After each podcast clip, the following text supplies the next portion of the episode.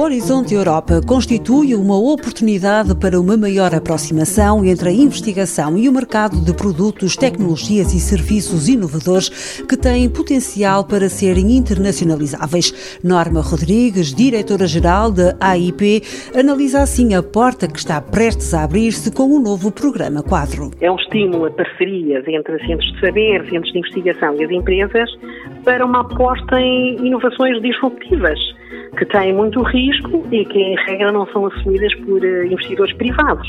Portanto, esse risco é tomado pelo programa através de subvenções e financiamento misto que podem apoiar todo o ciclo de vida das empresas, portanto, desde a fase de investigação, criação do produto, fase pré-comercial, implantação e expansão no mercado. Quando dizemos mercado, são mercados, é? o mercado europeu e mercados internacionais. As candidaturas em consórcio entre empresas de vários Estados-membros são geradores de soluções adequadas às necessidades desses mercados, ou seja, são também facilitadoras da implementação à escala europeia, mas não só permite eh, às empresas aceder aos melhores talentos, conhecimentos especializados recursos do mundo.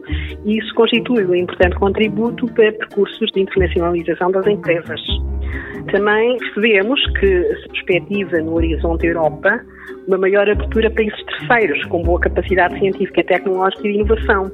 Ora, a internacionalização para mercados fora da Europa será assim muito alavancada. Norma Rodrigues, diretora-geral da Associação Industrial Portuguesa, considera que outra mais-valia do Horizonte Europa é de pretender garantir uma maior sinergia e complementaridade com outros programas europeus se observarmos o programa de recuperação e resiliência recentemente negociado no quadro da pandemia, vemos que muitas prioridades são similares ao do Horizonte Europa, como seja a transição climática, a transição digital, a coesão social, a saúde, a revitalização do tecido produtivo, com base em agendas de reindustrialização.